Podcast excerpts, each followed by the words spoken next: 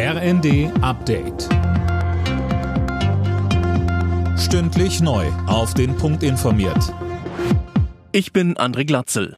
Trotz des Krieges in der Ukraine und der wirtschaftlichen Folgen ruft Bundespräsident Steinmeier dazu auf, mit Zuversicht ins neue Jahr zu gehen. Die Ukraine behauptet sich mit großem Mut, Europa steht zusammen und unser Land wächst in der Herausforderung über sich hinaus, so Steinmeier in seiner Weihnachtsansprache. Und weiter sagte er, Auch Sie spüren die Folgen dieses Krieges, vor allem die wirtschaftlichen Folgen. Aber Sie tragen die Lasten, weil Ihnen das Schicksal der Ukrainerinnen und Ukrainer nicht gleichgültig ist weil ihnen ihr Kampf für die Freiheit nicht egal ist, weil sie solidarisch und mitmenschlich sind. Das milde Winterwetter sorgt für vollere Gasspeicher in Deutschland.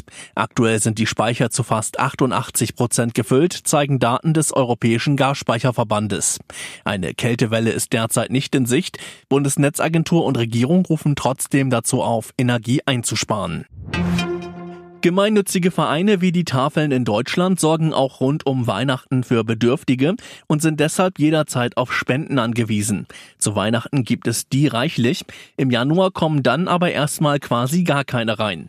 Welche Spenden überhaupt gebraucht werden, dazu sagte uns Jan-Henrik Hellwege von der Hamburger Tafel. Spenden, die wir brauchen, sind eigentlich alles haushaltsübliche Waren, die jeder auch bei sich zu Hause hat. Das müssen gar nicht immer nur Lebensmittel sein. Das können auch Hygieneartikel sein, wie Shampoo Shampoo, Zahnpasta, Seife, aber auch langhaltbare Lebensmittel bekommen wir eben sehr selten gespendet. Äh, Nudeln, Reis, das sind alles so Produkte, die wir jederzeit gebrauchen können. In den USA sind mittlerweile mindestens 26 Menschen durch den arktischen Wintersturm dieses Wochenende gestorben. Viele davon bei Unfällen durch Glatteis und schlechte Sicht. An der Ostküste fiel zudem teilweise der Strom aus. Etwa 200.000 Menschen waren betroffen. Alle Nachrichten auf rnd.de